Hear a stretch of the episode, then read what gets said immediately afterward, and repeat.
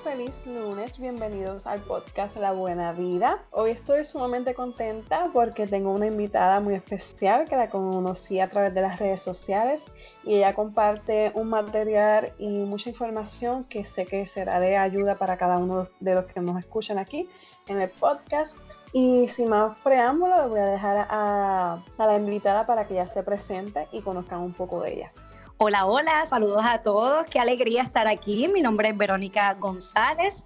Yo soy educadora y conferencista en el área de liderazgo. Así que me dedico a ayudar a empresas, a personas a potenciar su liderazgo. Trabajamos diferentes temas, todo lo que tiene que ver con el liderazgo.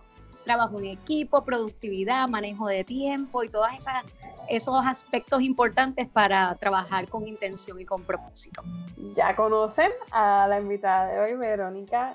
Eh, de verdad que ella comparte mucho material que yo sé que será de ayuda para ustedes.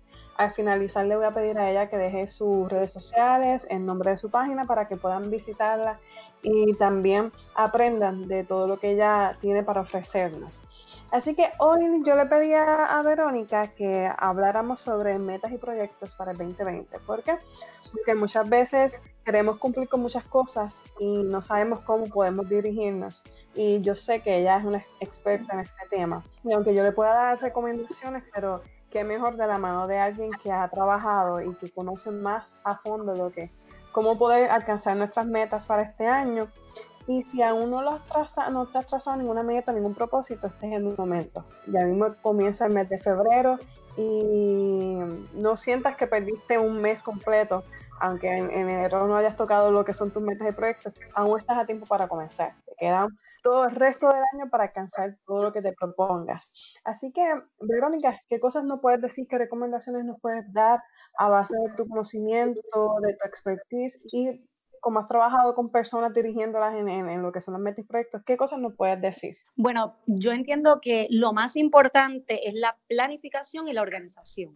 Estos son dos elementos fundamentales para nosotros poder avanzar en nuestras metas.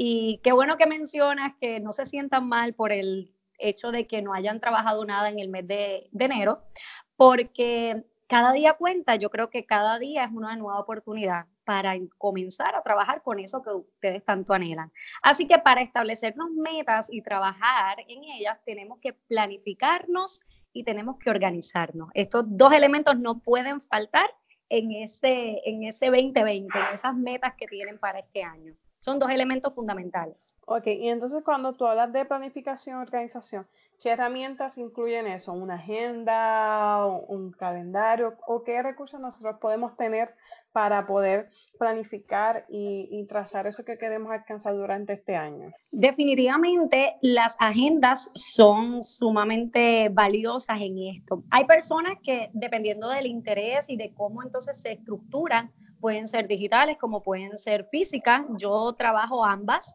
y, las, lo utilizo de una forma estratégica, así que ciertas cosas que tengo o ciertas tareas las coloco en una agenda física y la otra en digital, dependiendo lo que quiero alcanzar. Pero una agenda es necesario, es sumamente importante tener agenda. Dentro de la agenda es importante la gestión del tiempo, así que en la agenda nosotros debemos tener los bloques de tiempo cómo vamos a trabajar esas tareas diarias que nos van a acercar a nuestra meta. La agenda es importante, pero la gestión de tiempo también es importante, porque yo puedo tener una agenda, pero si yo escribo y escribo y escribo, pero no hago nada, no gestiono, no acciono, pues básicamente todo va a quedar escrito. Así que dentro de mi agenda tiene que haber la gestión de tiempo. Por bloques de tiempo yo debo estar trabajando esas tareas que me van a acercar a, a mis metas. Y hay diferentes también estrategias, herramientas, técnicas que se pueden utilizar, pero yo creo que lo simple también da muchos resultados. Con una agenda y bloques de tiempo, nosotros podemos accionar nuestras metas. Y un ejemplo que nos pudieras dar cómo gestionar el tiempo. Si una persona se traza X metas, un ejemplo que nos puedas dar para que entonces nosotros poder mirarlo, como que visualizarlo entonces este, poder este, nosotros hacerlos en casa como tal. Claro, para la gestión de tiempo, yo siempre, yo lo que hago con mis metas es que yo primero realizo un proceso de autorreflexión e identifico mi propósito, lo que yo quiero lograr. y escojo esa meta que yo quiero lograr, porque estamos comenzando el año y hacemos una lista quizás de no sé cuántas metas y eso nos abruma porque vemos tantas cosas que queremos lograr que no sabemos cómo trabajar. Así que en gestión de tiempo yo recomiendo que se trabajen las metas trimestralmente. Para ese primer trimestre que tú quieras lograr. Y básicamente, después que yo tengo ese, esa primera meta, esa meta del trimestre o las metas que tenga para ese trimestre, yo debo estar haciendo todas mis gestiones diarias en relación a el logro de esa meta.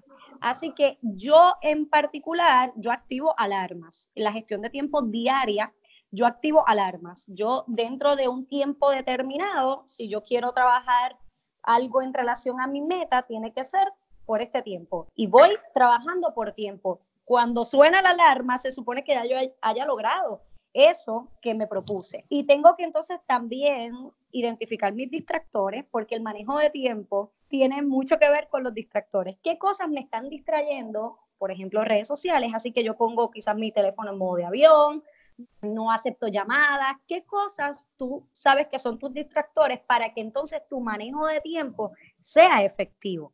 Que para mí los bloques de tiempo con alarmas y tú identificas qué te distrae y eso lo tienes que bloquear. Me parece genial cuando tú dices gestión del tiempo, que trazar nuestras metas eh, trimestralmente, porque a veces comenzamos el año y ponemos una lista de todo lo que queremos hacer, pero no le ponemos fecha. Y entonces andamos por la vida así, me queda tiempo así, este, todavía estamos a mitad de año, yo puedo alcanzarlo, pero, y cuando terminamos el año nos damos contra la pared y decimos, pero ¿en qué yo invertí mi tiempo? ¿Qué yo hice?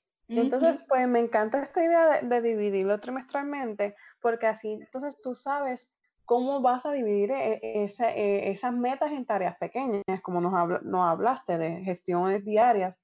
Y nos podrías hablar, yo sé que tú antes, ahora tú estás full time con tu, con tu proyecto.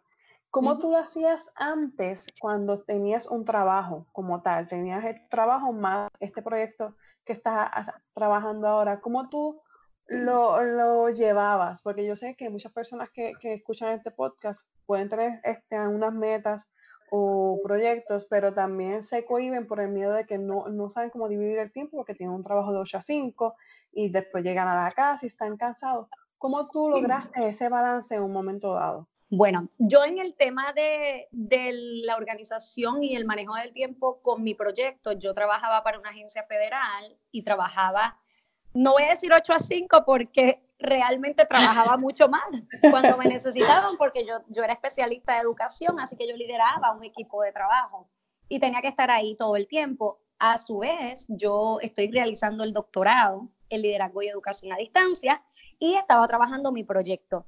Pero como yo tenía uno de los pasos, yo, yo siempre digo que el primer paso para tú trabajar tus metas es que tú conozcas qué es lo que tú quieres que se alinea a tu propósito de vida. Así que yo sabía que mi propósito de vida era educar, es educar.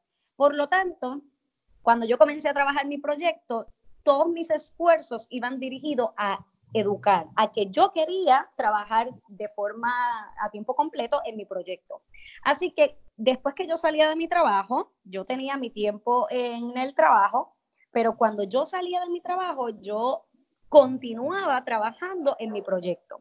Y yo me dedicaba a trabajar contenido, a trabajar todo lo que tenía que ver con mi proyecto, porque yo sabía que mi meta era que al final yo iba a dejar mi trabajo, a renunciar para dedicarme a lo que estaba haciendo.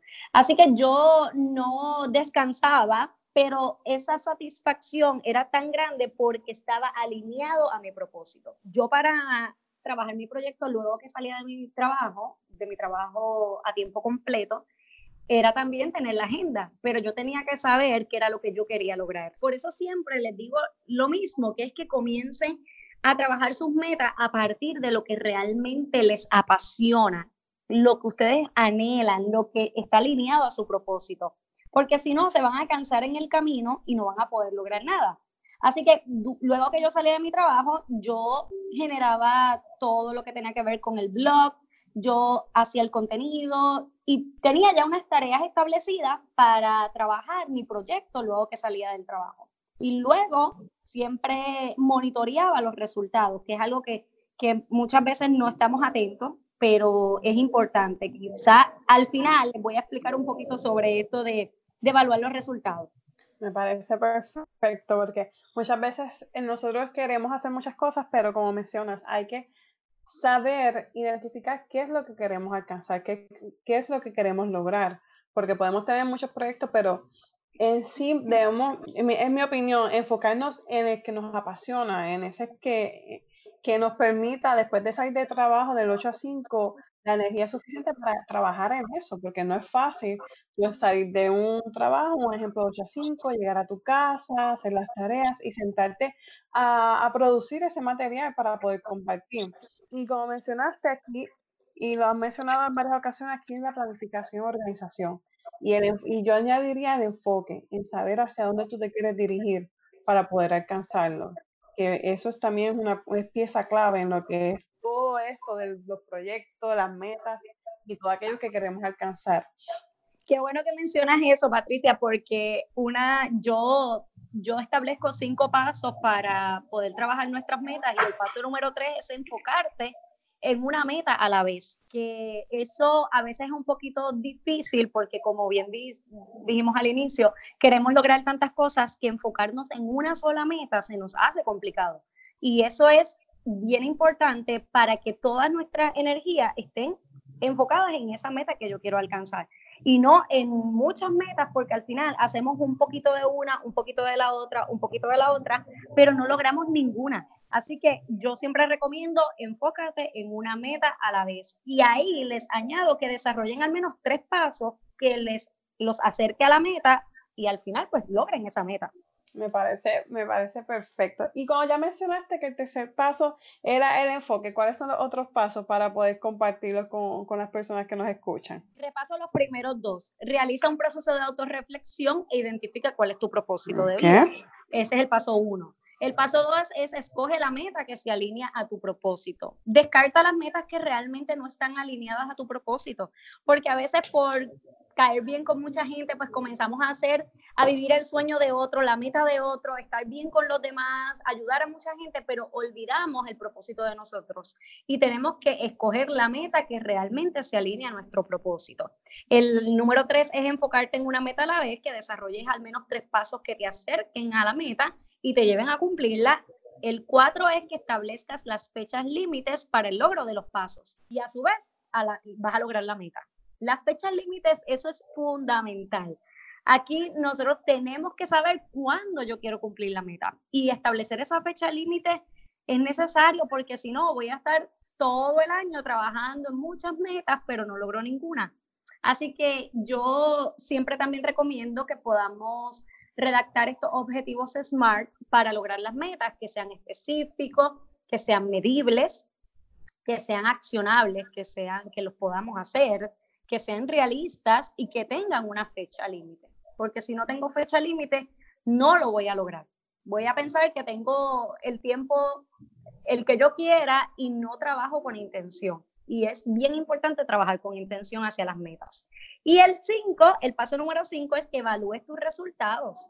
¿Cómo yo evalúo mis resultados? Al final de mes yo tengo que estar viendo, yo por lo menos trabajo, como trabajo la, la agenda semanalmente, las tareas y demás en relación a mis metas, pues todos los viernes yo trato de hacer un, una evaluación de mi semana y evalúo qué cosas yo logré, qué cosas alcancé en relación a, mi meta, si es bajar de peso, pues cuántas libras bajé en la semana y hago esa evaluación. Si es ventas, cuántos cursos vendí, cuántas ventas, ventas tuve. Si yo tengo una, una meta de vender semanalmente tanto dinero, eh, recuperar eso, pues tengo que entonces ver al final de la semana cuál fue el resultado, para entonces ver qué estrategias me funcionaron y cuáles no me funcionaron y entonces comenzar el proceso.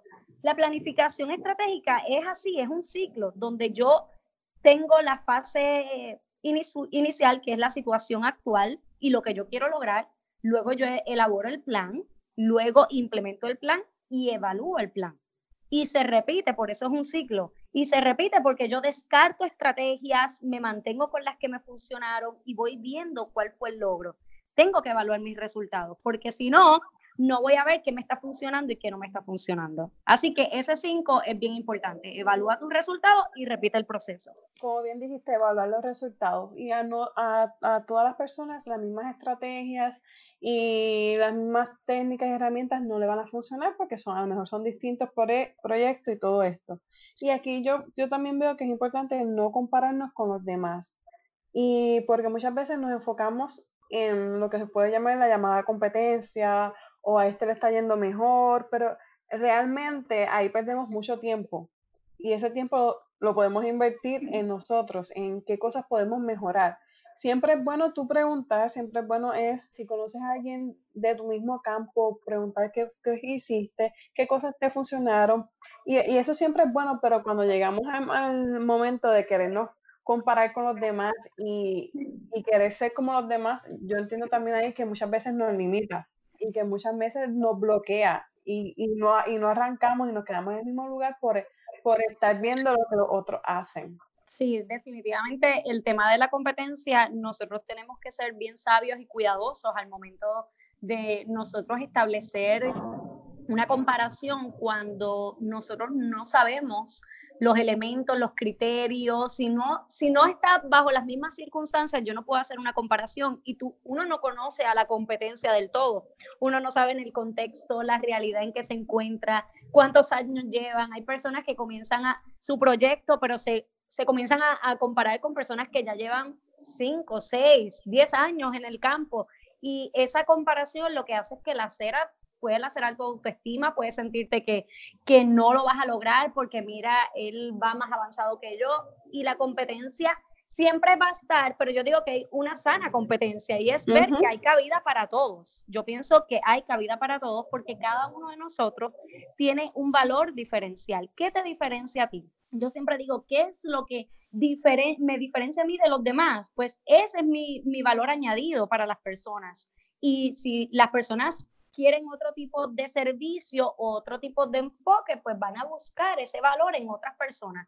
Pero hay cabida para todo. Yo entiendo que, que, en este mundo de las redes sociales y todo este nuevo, las nuevas tecnologías de la información y la comunicación, hay cabida para todos. Pero la comparación, nosotros no debemos estar comparándonos con la gente, porque somos únicos. Exacto. algo valioso, único y especial que añadir a la vida de otros. Sí, yo siempre les digo a las personas como que cada uno, cada uno de nosotros vino con un propósito aquí.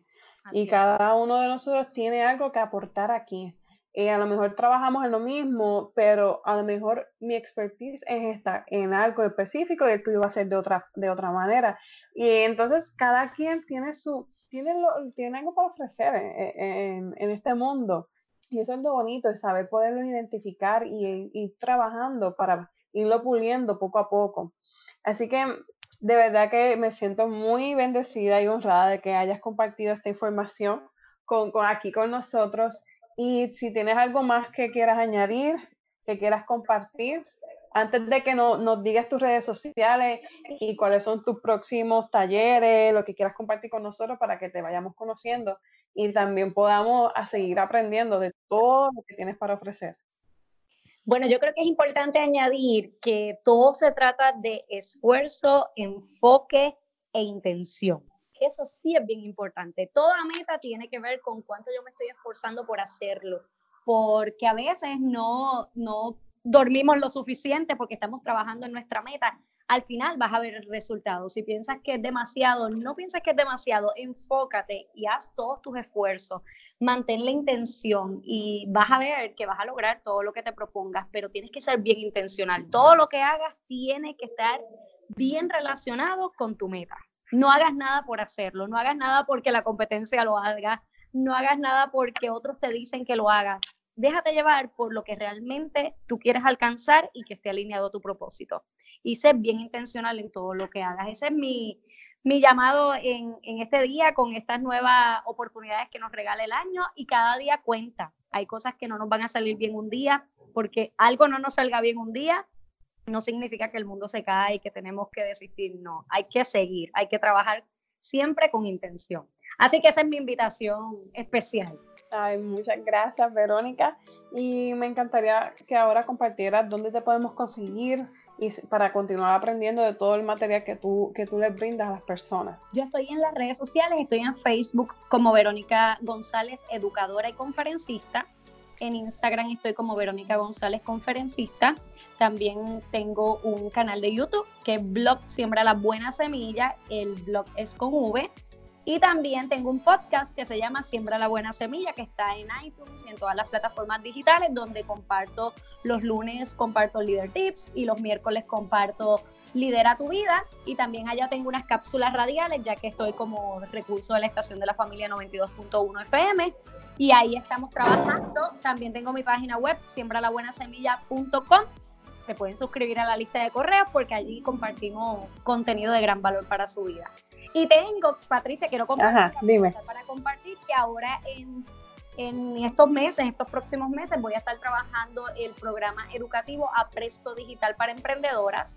Y este programa educativo es de seis semanas donde voy a estar trabajando con el tema de las plataformas digitales, cómo emprender su proyecto a través de las plataformas digitales, no solamente las redes sociales, porque a veces pensamos que solamente existen las redes sociales para trabajar nuestro proyecto. Exacto. Y hay muchas otras plataformas donde pueden maximizar su proyecto, donde pueden lograr todo eso que ellos anhelan, porque tantas mujeres que tienen muchas cosas que ofrecer y a veces no saben cómo canalizarlo, pues en este programa vamos a estar trabajando con eso y vamos a estar de la mano trabajando el proyecto, porque yo siempre digo, si yo lo pude hacer, yo sé que ustedes también pueden, todas pueden. Así mismo es como, para todos aquellos que nos escuchan, le voy a dejar toda la información de Verónica en los comentarios de aquí del podcast para que entonces lo puedan, puedan verla y, puedan seguirla también. Y de verdad que te doy mil gracias Verónica por haberte conectado con nosotros aquí hoy y por aportar tu granito de, arena a, a esta comunidad que busca también cómo conseguir esas metas y proyectos para este 2020 no se olviden de seguirla, ella comparte un material que es exquisito, de verdad, y para mí ha sido un placer tenerla aquí con nosotros. Gracias. ¿Algo que quieras añadir para, para irnos despidiendo? agradecerte por este tiempo, por esta gran oportunidad de compartir contigo. Para mí siempre es un honor, un placer y una bendición. Así que te deseo mucho éxito también en este 2020 y estamos ahí para colaborar y seguir añadiendo valor a la vida de las personas muchas gracias, Verónica. Y aquellos que nos escuchan, recuerden que nuestro próximo episodio sale el 10 de febrero para que lo anoten en su agenda y nos puedan escuchar para continuar, eh, para que continúen eh, escuchando palabras y hay cosas que, que, le añadan valor a nuestra vida. Así que nos vemos el próximo 10 de febrero. Recuerden compartir este episodio con todas las personas eh, que tienen a su alrededor para que también sea de bendición para sus vidas. Así que un abrazo para todos y hasta el 10 de febrero. Chao, chao.